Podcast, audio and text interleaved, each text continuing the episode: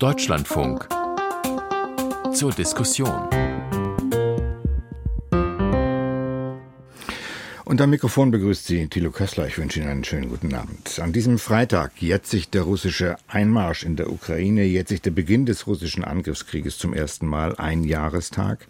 Und zwei denkwürdige Reden gestern, nur um wenige Stunden Zeit versetzt, die eine in Moskau, die andere in Warschau. Zunächst Wladimir Putin, der der Ukraine auch weiterhin die Existenzberechtigung abspricht und seinen Angriff rechtfertigt, indem er den Westen für den Krieg verantwortlich macht.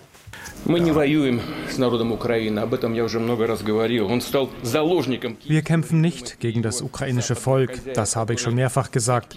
Das ukrainische Volk ist zur Geißel geworden des Kiewer Regimes und seiner Gebieter im Westen. Die Verantwortung für das Entfachen des Ukraine-Konflikts, für seine Eskalation, für die steigenden Opferzahlen liegt vollständig bei den westlichen Eliten und natürlich beim Kiewer Regime, dem das ukrainische Volk im Grunde fremd ist которого украинский народ, по сути дела, чужой. Dann die Rede Joe Bidens in Warschau, ein Appell an die Einheit des Westens und die Entschlossenheit der NATO. Our support for Ukraine will not waver. NATO will not be divided and we will not tire. Unsere Unterstützung für die Ukraine wird nicht nachlassen. Die NATO wird sich nicht spalten lassen. Wir werden nicht ermüden. Die USA und Europa wollen Russland nicht kontrollieren oder attackieren, wie Putin heute behauptet hat. Dieser Krieg war niemals notwendig. Putin hat ihn selbst gewählt. Er könnte ihn mit einem Wort beenden. Ja, und damit guten Abend zu dieser Diskussion an diesem Mittwoch, die unter diesem Thema stehen soll. Moskau, Kiew, Berlin. Was macht der Krieg mit uns. Wir wollen mit vier Kolleginnen und Kollegen auf die Folgen dieses Krieges schauen, nach einem Jahr der blutigen Kämpfe. Wir wollen fragen, wie hat dieser Krieg die Gesellschaften verändert? Welche politischen, sozialen, mentalen Folgen hat er nach sich gezogen? Ich freue mich, dass wir eine ukrainische Journalistin und einen russischen Journalisten bei uns in der Runde haben. In Köln sitzt die Radiokollegin aus der Ukraine-Redaktion der Deutschen Welle, Olena Perepadia und hier in Berlin der freie russische Journalist Dimitri Vatschedin. Er schreibt unter anderem für das russische Exilmagazin Medusa. Er lebt hier im Exil und er wird uns erzählen, warum es völlig undenkbar für ihn ist, unter diesen Umständen nach Moskau zurückzukehren. Erstmal einen schönen guten Abend Ihnen beiden. Und ich begrüße Markus Feldenkirchen vom Spiegel, auch hier im Studio in Berlin. Und aus Warschau haben wir unseren Russland-Korrespondenten Florian Kellermann zugeschaltet. Bevor wir auf Ihre Eindrücke, Gedanken und Analysen eingehen, möchte ich doch kurz nach Ihrer Wahrnehmung dieser Reden fragen, weil Sie so fundamental unterschiedliche Botschaften hatten und für völlig unterschiedliche Haltungen stehen, natürlich. Ähm, Frau Perepatja, was haben Sie aus dieser Rede Putins herausgelesen? Haben Sie auch nur den geringsten Hinweis ähm, darauf entdeckt, dass es möglicherweise Konzessionen oder irgendeine Bewegung gibt bei Putin? Putin wird bei dem Krieg bleiben. Also das heißt nur das. Und ähm, obwohl es ja, Angst besteht, dass ob er Atomwaffen benutzen wird, dann äh, heißt es, dass es ist nicht ausgeschlossen ist. Hm. Dimitri Matschedin, ich habe die Rede als natürlich Brandrede gegen den Westen äh, wahrgenommen und gehört. War sie mehr als das? War sie auch eine Rechtfertigungsrede für diesen Krieg?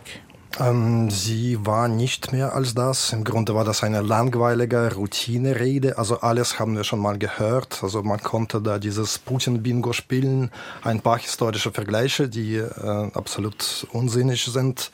Ähm, klar, eine Eskalationsrede nach außen hin.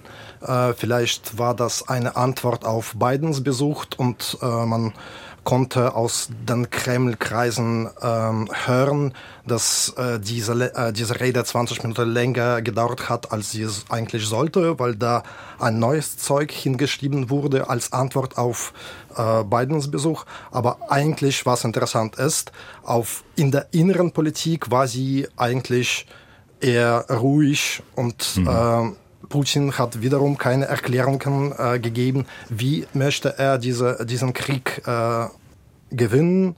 Und äh, naja, klar. Mhm. Florian Kellermann, da war auf der anderen Seite die Rede Joe Bidens. Ähm, wie ist sie in Moskau wahrgenommen? Wie ist sie in Warschau wahrgenommen worden?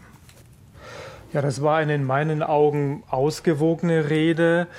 Ähm, klar, diese Gegensatzpaare Freiheit äh, und Demokratie gegen Autokratie, Unterdrückung. Die NATO wurde gestärkt, er hat an die Einheit appelliert.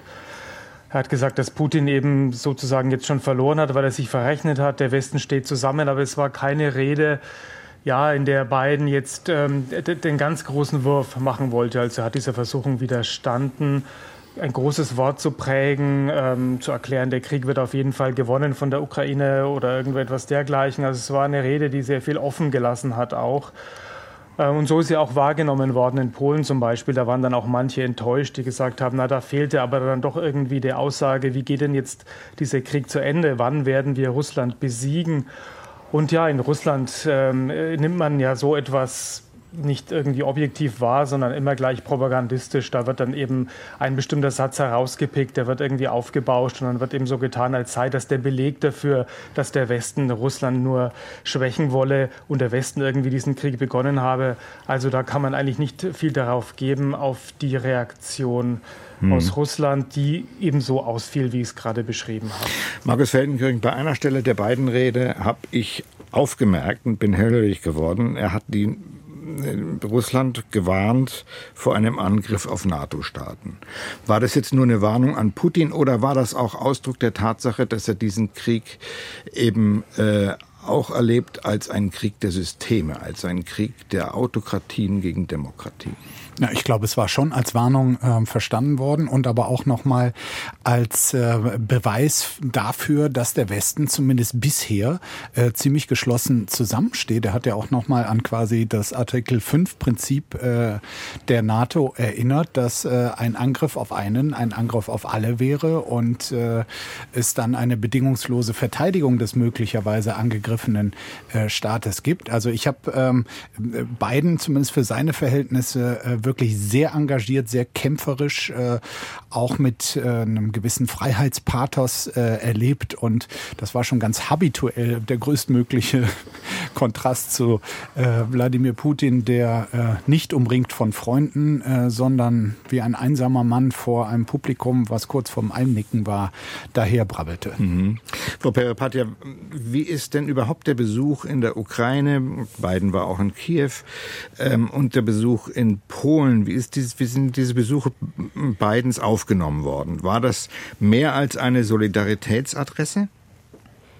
Das war so überraschend für die Ukrainer, weil sie alle haben gerechnet, dass Biden in Polen alles aussagt, was er sagen soll. Ja, und dann plötzlich kamen die Nachrichten aus der Ukraine, dass er da ist. Und äh, äh, für die Ukrainer war es mehr als Solidarität. Die haben aber erwartet, dass es werden Flugzeuge zugesagt, sofort. Das war nicht der Fall. Das heißt, da gab es auch ein Stück weit Enttäuschung. Ja, aber heutige Umfrage der Ukrainer, also die heute mhm. präsentiert war, äh, zeugt, dass 95 Prozent der Ukrainer sind Sieges der Ukraine sicher jetzt. Mhm. Ähm, Putin-Exegeten haben sehr genau drauf geguckt, ob Putin irgendwie auf dieses Moment der Drohung mit dem Atomkrieg nochmal eingeht. Das hat er in seiner Rede nicht getan, Herr Watschedin. Äh, aber Medvedev hat das heute getan. Und insofern muss man fragen, ist die Option, auch was die Drohung angeht, noch nicht vom Tisch? Also Putin spricht schon seit Monaten äh, kein Wort über, über einen möglichen Atomkrieg, beziehungsweise sehr äh, vage und sehr ungenau. Und äh, ob das was bedeutet, ob das bedeutet, dass äh, der Krieg, äh, dass wir erleichtert sein können, ist ja fraglich. Was Medvedev angeht, so spielt er diese Rolle der schillernd, äh, schrillen Figur äh, dieses Falken und spielt es eigentlich äh, naja, spielt das eigentlich super, muss man sagen. Also äh, es ist eine totale Wendung von diesem liberalen, äh, von diesem, der auch mal also pro-westlich orientierte Präsident mal war, äh, zu dem absoluten Kriegstreiber.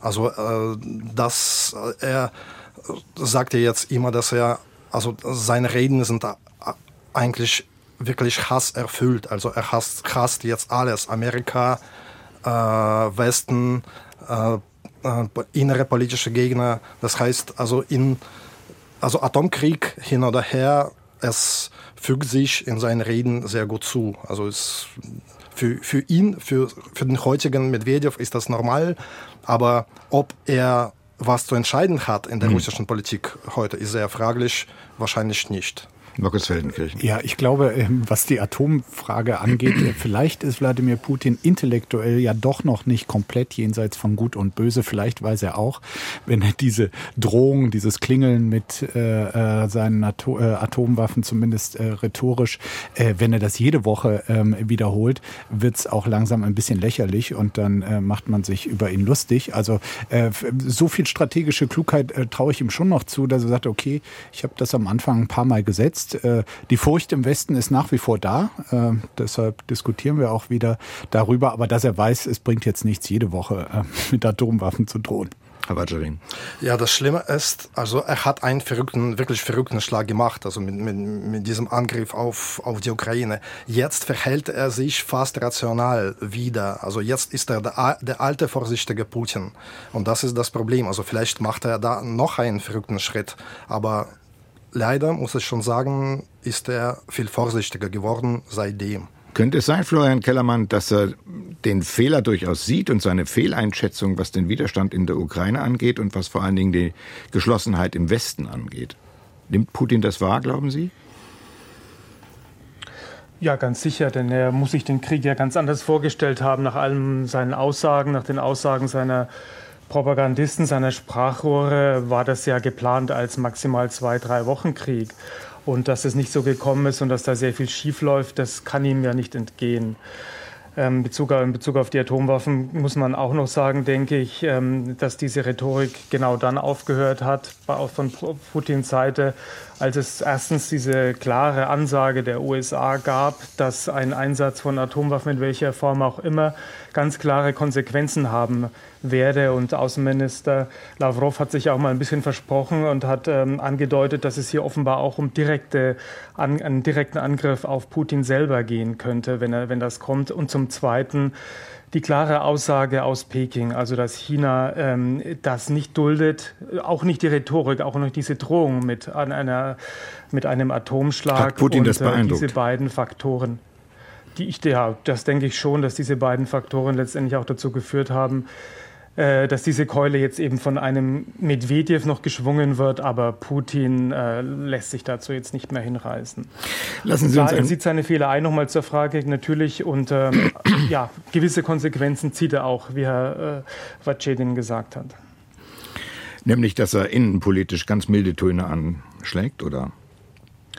Ja, dass er auch ähm, jetzt äh, im, im, Krieg zunächst mal, so wie es im Moment aussieht, das tut, was äh, seine Armee kann, also was sie halbwegs kann, eben diesen Frontalangriff im Donetsbecken, ähm, eben nicht diesen großen ausholenden äh, Plan mehr verfolgt. Er hat sich da zurückgezogen, also die russische Armee hat sich ja zurückgezogen aus den Positionen, die sie nicht halten konnte, was zu massiven Kritik, zu massiver Kritik geführt hat im vergangenen Herbst in Russland, also auch dann in den Propagandakanälen. Ähm, und jetzt tut sie das, was sie halbwegs kann, eben dieser Frontalangriff mit großen Verlusten, aber dann eben dann doch kann dann doch immer wieder die Einnahme von kleineren Orten ähm, äh, vermelden und äh, das, das sieht dann erstmal ein bisschen rational aus. Ja, nach innen auch natürlich ähm, mildere Töne ähm, und er kann sich offenbar noch leisten, so zu tun, als wäre alles in Ordnung nach innen, als gäbe es keine Verwerfungen, die es aber natürlich schon gibt, denn die Särge kommen an aus der Ostukraine. Aber trotzdem ist es auch eine ja, Demonstration der vermeintlichen Stärke, dass es so tun kann, als wäre immer noch alles in Ordnung. Und die Leute scheinen das auch immer noch zu schlucken. Ich möchte ein bisschen hineingucken in die Wahrnehmung in den einzelnen Ländern, die wir hier auch jetzt in der, in der Sendung haben. Frau Perepatia, niemand hat den ukrainischen Widerstand für möglich gehalten, auch Putin nicht. Wir haben das gerade gehört. Ähm, alle haben sicherlich noch den Satz in Erinnerung, als Zelensky auf das Angebot der Amerikaner, ihn zu evakuieren, sagte, ich brauche keine Fahrgelegenheit, ich brauche Munition. Ähm, wie wichtig war Zelensky, die Person Zelensky, für die Bildung des Widerstandes in der Ukraine? Also erstmal nicht so, also in den ersten Tagen, aber äh, der Mut von Ukrainern war sehr hoch. Und ähm, äh, eine Tatsache, dass äh, Anfang März sind circa 80.000 Männer aus dem Westen, also die Männer, die im Westen wohnten, lebten, Arbeit hatten, sind zurückgekommen in die Ukraine, um zu kämpfen. Auch ein Kollege von mir, der von hier aus äh, in die Ukraine kam. Aber dann, äh, als Zelensky sich nicht versteckt hat, er hat sofort dann äh, sich gezeigt, Fotos, Selfie gemacht, ich bin in Kiew, ich bin da, obwohl Kiew war. Und hat sein ganzes Kabinett gezeigt, ne? Ja, ja, ja. Und äh, das hat natürlich dazu gebracht, dass ähm, seine Unterstützung äh, war sofort hoch. Also er war politisch nach den Wahlen 2019 etwas runtergegangen von seinen 73 Prozent der Unterstützung. Aber seitdem, also seit März 2022 und bis heute, jede Befragung zeigt, Ukrainer unterstützen ihn voll äh, über 90 Prozent. Hm. Ähm, die Entschlossenheit, der Mut der Ukrainer wird ja immer wieder ähm, gewürdigt. Könnten Sie beschreiben, woraus sich Mut und Entschlossenheit in dieser Form speisen? Was ist, was ist der Motor? Ja, Motor ist einfach ähm, Ziel, äh, gutes Leben. Und das war schon 2014 auch so mutig von den Ukrainern, so äh, auf, den, auf die zentralen Plätze äh, von großen Städten zu gehen und gegen damaligen prorussischen Regime Janukowitsch zu kämpfen. Und die haben ihn gestürzt. Gutes Leben meint europäischen Lebensstil? Europäischen, ja, ja. Also vielleicht äh, sind nicht diese grandiose Werte des Westens wichtig, aber äh, Freiheit, äh, dann privat privates Eigentum, also das haben die Ukrainer schon seit der Sowjetunion richtig kapiert und äh, geschluckt in sein Leben gebracht. Es gibt wohl kaum eine Familie, die mittlerweile nicht mehr von diesem Krieg betroffen ist seit einem Jahr. Würden Sie sagen, dass die ukrainische Gesellschaft heute alle Merkmale einer traumatisierten Gesellschaft trägt? Das ist ein sehr interessanter Phänomen, äh, weil ähm, also wir besuchen ab und zu die Ukraine, also ich, meine Familie und äh, die Leute möchten weiter normal leben. Also Trauma sieht man in der Ukraine nicht so richtig in den Städten. Ja, Kaffee, Cafés arbeiten, Restaurants arbeiten, mhm. Friseursalone sind geöffnet. Also die Leute möchten so sein äh, wie früher und äh, das halten.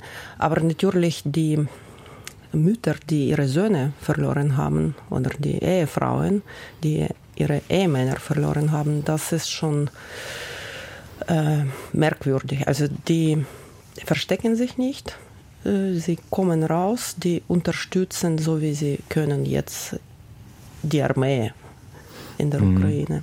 Ähm, dieser Krieg ist ja nicht nur ein Krieg gegen Menschen, ist nicht nur ein Krieg gegen ein Land, gegen die Infrastruktur, sondern ist ja auch ein Krieg gegen das kulturelle Selbstverständnis und die kulturelle Identität der Ukrainer. Äh, wie artikuliert sich deren Selbstbehauptungswillen? Artikuliert er sich auch, auch sprachlich, dass man sich abgrenzt vom Russischen, dass man plötzlich als eine Sprache der Macht erlebt? Also Problem mit der russischen Sprache gab es in der unabhängigen Ukraine eigentlich nicht. Man hat äh, Gesetze angenommen, wo Ukraine als, Ukrainisch als Staatssprache anerkannt wurde und das hat funktioniert. Also Schulen wurden ukrainisch. Diese Karte Sprache haben immer die Politiker rausgezogen, also prorussischen Politiker. So, äh, was Identität angeht, äh, sprachen viele Ukrainer Russisch in östlichen Gebieten, das ja. Nach 2014, nach der Revolution, plötzlich sprachen einige Gebiete mehr Ukrainisch. Und jetzt erlebe ich, dass tief östliche Gebiete aus der Ukraine plötzlich auch Ukrainisch reden. Und die Menschen, also was mhm. Sprache angeht, wollen das machen. Mhm. Aber ähm, diese Russland ist so tief in der Ukraine, das äh, fällt so, dass zum Beispiel ukrainische Eisenbahn, seit 30 Jahren ukrainische Eisenbahn hat jetzt zwei regionale Verwaltungen, südliche und südlich-westliche. Das heißt, dass äh, Moskau ist orientiert. Also wir haben eigene in der Eisenbahn keine eigene äh, Norden, Süden, Westen, mhm. Osten. Und das äh, hat dazu geführt, äh, dass äh, ukrainische Eisenbahn jetzt hat erklärt, dass äh, die sich deimperialisiert und mhm. desowjetisiert. So. Ich möchte das, was Sie uns erzählen, ähm Frau Parapat ja mal durch die deutsche Brille spiegeln, Herr Feldenkirchen. Wird das, was da in der Ukraine passiert, von unserer Seite aus angemessen gewürdigt? Puh, das ist eine schwierige Frage. Also ich glaube unterschiedlich. Also es gibt äh, natürlich sehr viel äh, Bemühen darum, die äh, Situation vor Ort besser zu verstehen äh, von ähm, Journalistinnen und Journalisten, aber auch von Politikern. Und ähm, deshalb gibt es äh, Reisen dorthin, die sind natürlich ähm, in, in Zeiten des Krieges nicht unbedingt ähm, prädestiniert, um äh, die komplette Stimmung des Landes einzufangen. Aber wenn man vor Ort ist, gewinnt man, glaube ich, schon ein anderes Bild davon, ähm, was den Menschen dort wichtig ist, ähm, wie sie auf diesen Krieg blicken und äh, auch welche Wünsche sie ja. an den Westen haben. So und das deshalb finde ich das gut, dass äh, Politikerinnen und Politiker das gemacht haben. Es, äh, für, ich finde, es hätte auch von der Spitze des Staates früher ein Signal geben können, auch ähm, dass dass es nicht nur als symbolischer Quatsch nach Kiew zu reisen zum Beispiel abgetan wird, sondern wirklich als als wichtiges äh, Signal und man darf da Symbolik auch nicht äh, äh, gering schätzen. Also ja, also natürlich wird über kein Land so viel berichtet und so viel geredet, auch in Deutschland seit einem Jahr wie über die Ukraine und ich finde das gut.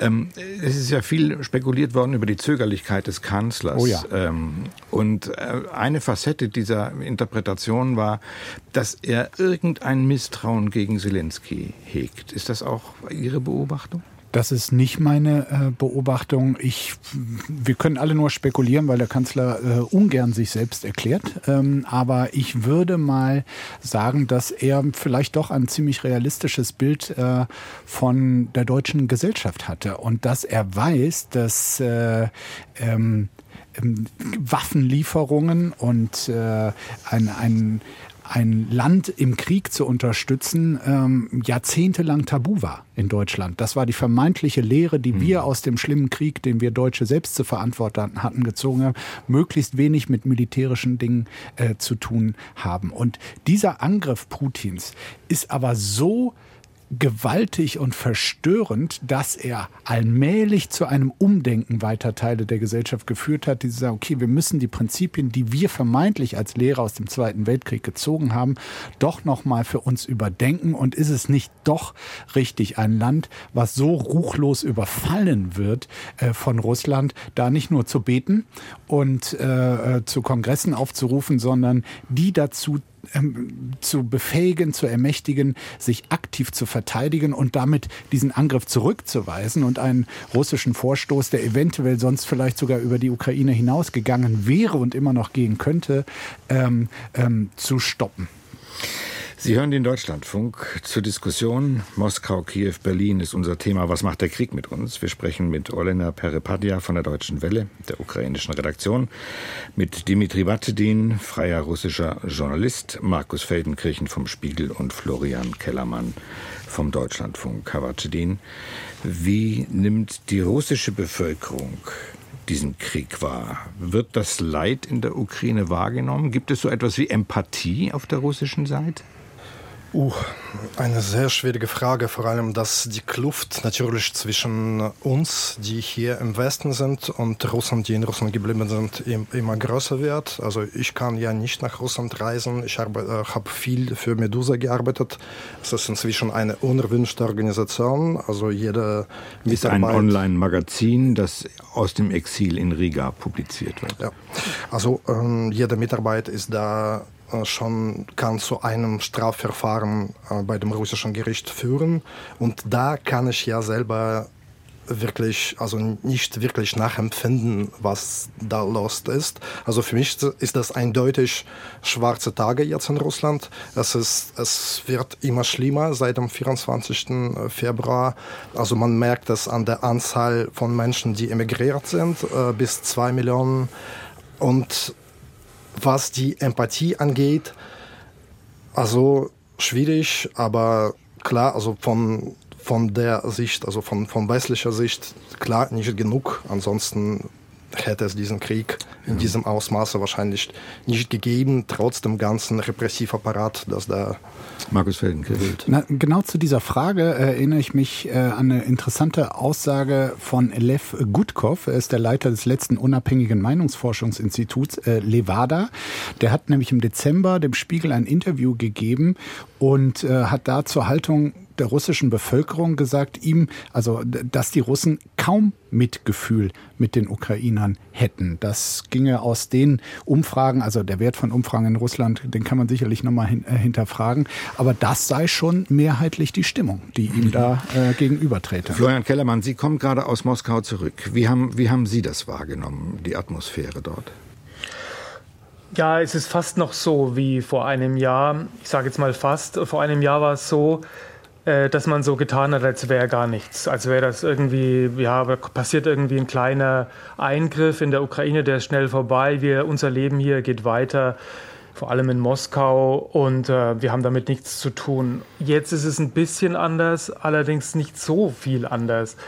Ähm, das heißt, es gibt zum Beispiel kaum öffentlich präsentierte Z-Zeichen, dieses Zeichen, das Russland gewählt hat äh, als Symbol für diesen Angriff. Ähm, kaum jemand trägt es irgendwie als Abzeichen. Es wird auch auf Häusern oder so nicht irgendwie abgebildet. Genauso wenig wie irgendwie äh, dass man lesen würde, Nein zum Krieg, dieser Slogan der Kriegsgegner, der kommt auch fast nirgends vor. Als ich da war, gab es eine winzige Aktion an der U-Bahn-Station äh, Prospekt Mira, also der Friedensprospekt. Äh, da waren drei Kacheln in einer Reihe und fünf Kacheln in der zweiten Reihe schwarz gefärbt und dann wissen alle Russen, das steht für Niet Vajne, also für nicht zum Nein zum Krieg.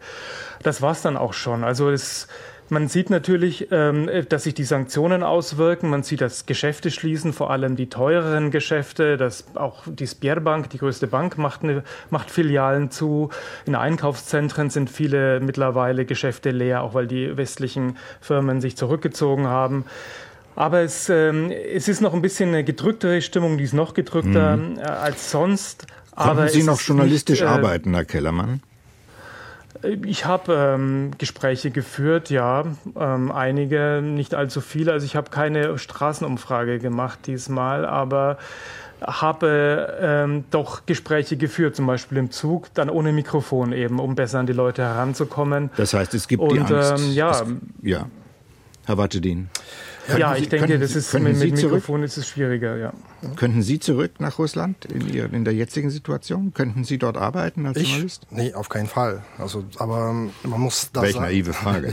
man, muss, man muss da sagen, dass es bildet, es bildet sich eine Gruppe oder eine Klasse in Russland, die vom Krieg äh, profitiert. Und Putin appelliert sich ganz klar auf äh, diese Gruppe. Da sind äh, klar, da sind die Vertreter der Rüstungsindustrie, da gibt's die ganzen Regionen von Russland, wo, äh, die, ich würde nicht sagen profitieren, äh, aber wo es wirtschaftlich wirklich nicht so schlecht geht bei, der, bei, der, bei dem Ausmaß von äh, Rüstung, die dort produziert wird.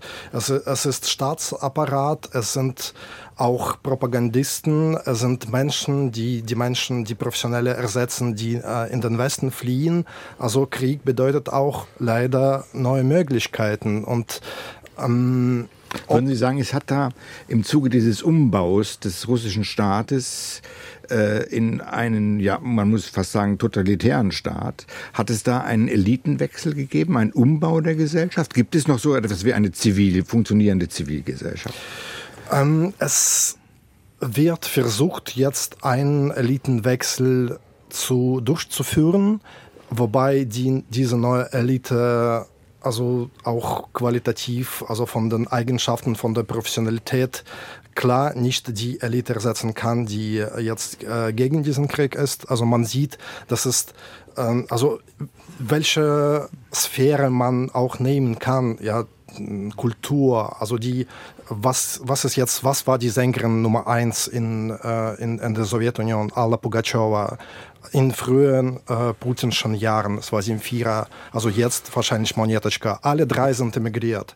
Also alle drei, die das Gesicht von Russland repräsentieren, also die, das Musik, die Musik von Russland schlechthin, sind gegen den Krieg. Also wer kann sie im Vierer ersetzen? Oder das heißt eine enorme Abwanderung. Eine enorme Abwanderung, natürlich, also kulturell. Aber es sind genug Menschen, die bleiben, es sind halt naja, also dieser Versuch äh, wird unternommen und es kann leider auch erfolgreich werden, weil man äh, man braucht jetzt keine, keine gute Qualität, also von den Firmen. Also man braucht, man will nicht, dass äh, diese neu gegründete Firmen auch irgendwie eine Konkurrenz mit den westlichen Firmen standhalten. Mhm. Also ist es praktisch egal, äh, dass sie äh, viel Geld äh, verdienen, annehmen. Also es fast, fast alles ist jetzt egal, nur dass die loyal sind oder, oder zumindest, dass die schweigen. Und die Menschen, die ihre Loyalität zeigen oder zumindest schweigen, gibt es genug in Russland, das muss man auch sehen. Ähm, es hat eine Diskussion darüber gegeben, ob das, was da in Russland passiert, dem Faschismus gleichzusetzen ist. Ähm, das ist es wohl nicht. Man spricht heute von Putinismus. Herr Kellermann, wie würden Sie die, dieses Phänomen des Putinismus, diese spezielle Machtausprägung, dieses Machtgefüge, wie würden Sie die wesentlichen Elemente benennen? Das ist gar nicht so leicht. Das ist äh, ein sehr eklektisches System. Also äh, das heißt, Putin hat sich da verschiedene Versatzstücke zusammengesucht, ähm, zunächst mal, um seine Macht abzusichern. Ähm, und ähm, hat natürlich viele Elemente der autoritäre oder dann auch totalitäre Staaten verwendet, dass er zunächst mal die Medien mehr oder weniger gleichgeschaltet hat und ähm, jetzt dann auch alle zivilgesellschaftlichen Organisationen ausgeschaltet hat. Also die sind ja, wurden ja jetzt erst auch während des Kriegs äh, die letzten geschlossen. Äh, Memorial war, äh, war die wichtigste. Ähm, ja, und ähm, diese Ideologie, die er damit äh, dann jetzt dazu baut, dieses Ganze, was er immer über die Geschichte erzählt und so weiter, das macht schon den Eindruck, dass das irgendwie ja so mit heißer Nadel gestrickt und zusammen äh, ge gezimmert ist. Also das ist ein Großmachtstreben, aber es ist, hat nicht diesen ideologischen Unterbau, den man mhm. im Faschismus hatte oder den man auch im Kommunismus hatte. Und das ist ja nicht von heute auf morgen passiert, äh, Herr Feldenkirchen. War man in Deutschland blind? Hat man einfach das nicht sehen wollen, was da in Russland sich vollzieht? So blind, äh, wie man nur sein kann. Das muss man selbstkritisch äh, im Rückblick sehen. das betrifft ähm, nicht nur die Politik und den berühmtesten Vertreter Gerhard Schröder, ähm, aber auch Angela Merkel, genauso blind gegenüber äh, Russland gewesen. Das äh, betrifft äh, die Anführer der deutschen Wirtschaft, die ähm, überhaupt kein Problem hatten, da wo es äh, sinnvoll war, weiter mit Putins Russland äh, Geschäfte zu machen. Äh, ich kann jetzt auch nicht sagen, dass es eine Sternstunde des deutschen Journalismus die letzten 15 Jahre mit Blick auf mit Blick auf Putins Russland gab. Natürlich gab es ganz, ganz viele ähm, äh, kritische Berichte und äh, die Menschenrechtsverletzung, die Einschränkung der Demokratie. Das wurde schon alles äh, berichtet. Aber sagen wir, die breite Bewegung, die sagt, nein, das ist ein Verbrecher, der hat das und das vor und mit dem darf man eigentlich keine Geschäfte machen. Und unseren Wohlstand, der ja nun zu nicht unbeträchtlichen Teilen auf äh, billiger ähm, ähm, Energie aus Russland fußte, das haben wir alle gerne angenommen und Putin hat uns da quasi mit seinem günstigen Stoff äh, richtig angefixt und äh, abhängig gemacht. Also insofern, ja, da wurde ganz, ganz viel äh, nicht so gesehen, wie es sich heute in aller Brutalität darstellt.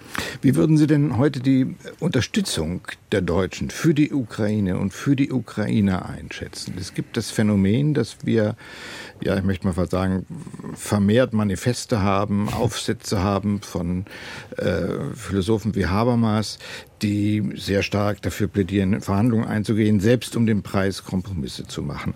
Bröckelt da diese Solidarität mit, äh, mit der Ukraine oder wie würden Sie das einschätzen? Nee, ich würde es äh, relativ gleichbleibend äh, analysieren. Klar, es gibt diese Konstante quasi äh, des, der offenen Briefe, vor allem äh, Alice Schwarzer äh, Prägung. Ja. Das gibt es ja nicht nur jetzt zusammen mit mhm. Sarah Wagenknecht, sondern das hat sie relativ früh offene Briefe an den Bundeskanzler äh, verfasst, die einen, einen ähnlichen äh, Gestus hatten, so von wegen, jetzt lass das doch mal mit den Waffenlieferungen, lass uns doch mal auf Verhandlungen äh, äh, stärker setzen. Also wenn die Gegenseite dazu bereit wäre, wäre das ja auch ein guter Impuls, ist aber leider nicht so. Nein, ich muss sagen, politisch äh, hat, ähm, gibt es sehr, sehr viel mehr Unterstützung ähm, für die Ukraine als zu Beginn. Wir dürfen uns nochmal kurz vor äh, Kriegsbeginn war Deutschland bereit, 5000 Helme äh, zur Unterstützung zu schicken. Mittlerweile sind wir bei Leopard 2 Panzern. Da ist eine Menge qualitativer Unterschied geschehen. Und was die Stimmung in der Bevölkerung angeht, also ich glaube,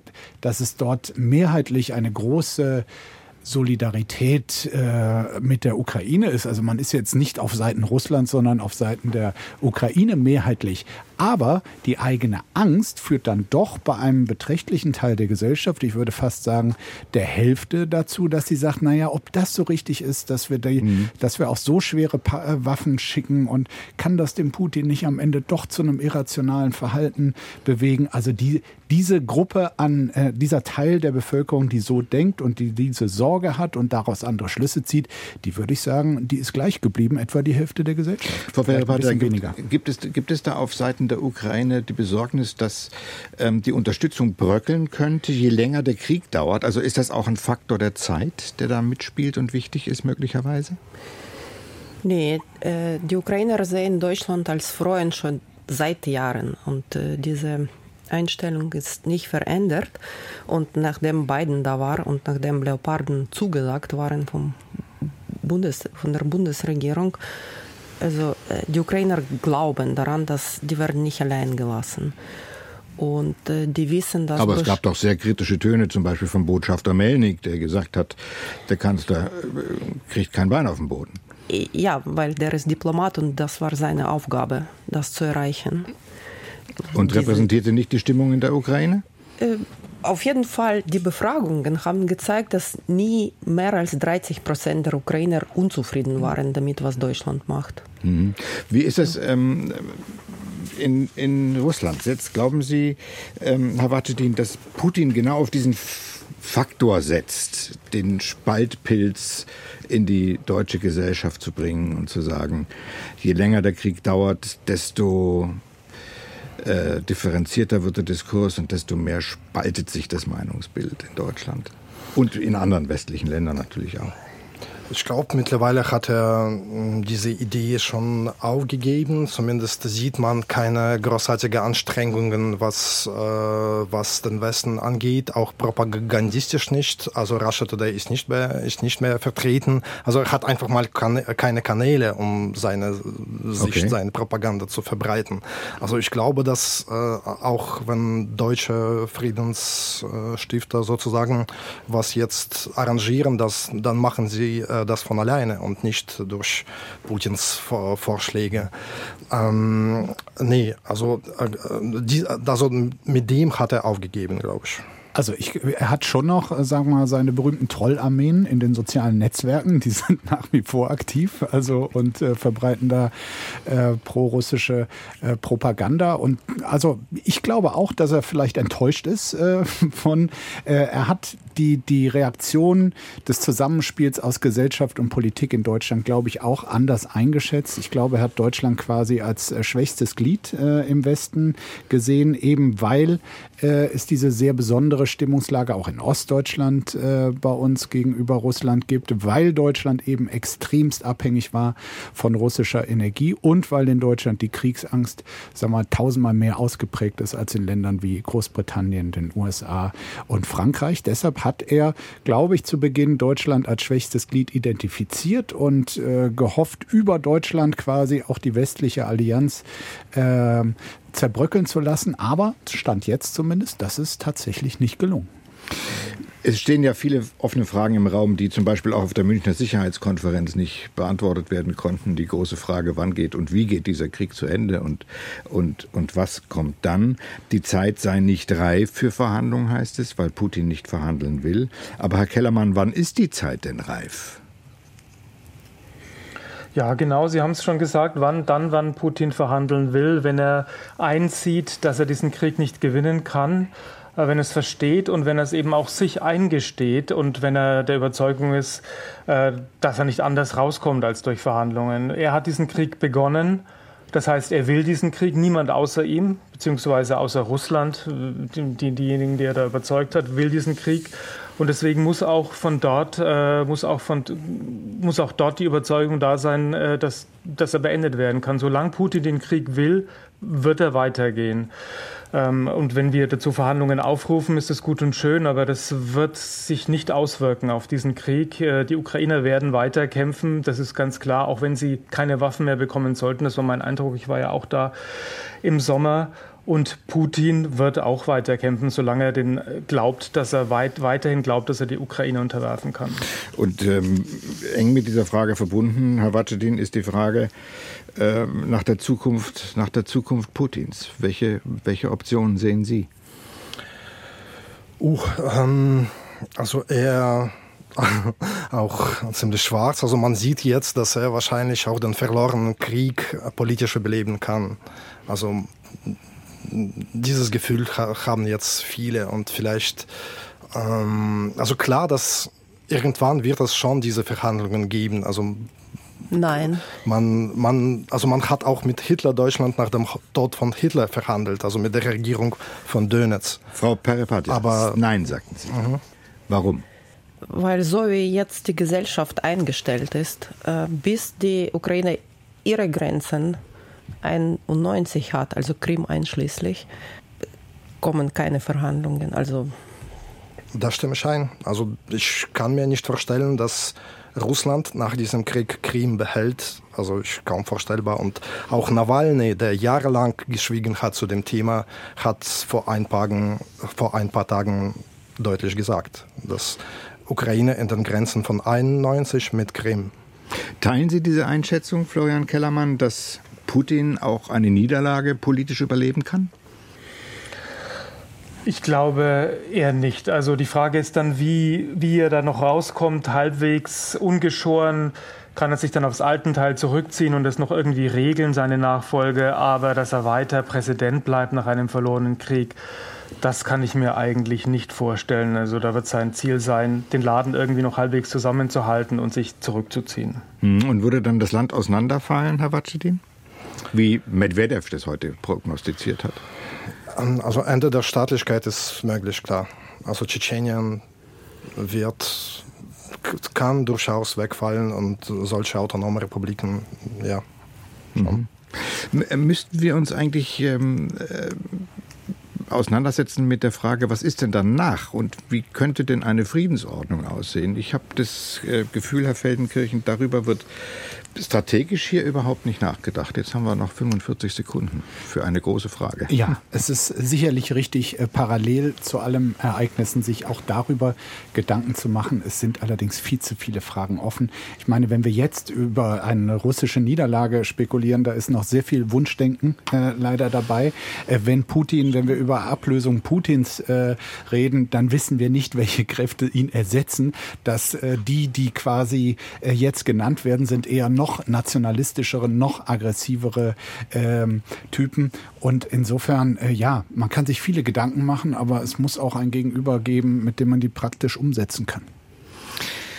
Das war zur Diskussion im Deutschlandfunk. Moskau, Kiew, Berlin. Was macht der Krieg mit uns? Wir haben versucht, äh, einen Blick in die Länder zu werfen, die beteiligt sind und wir, die wir nur indirekt beteiligt sind, auch auszuloten, wie ist die Atmosphäre. Es diskutierten Olena Peripatia von der Deutschen Welle, der ukrainischen Redaktion, Dimitri Watedin, freier Journalist äh, aus Russland, Markus Feldenkirchen vom Spiegel und Florian Kellermann vom Deutschlandfunk. Am Mikrofon war Thilo Kössler und ich wünsche Ihnen und uns einen angenehmen Abend.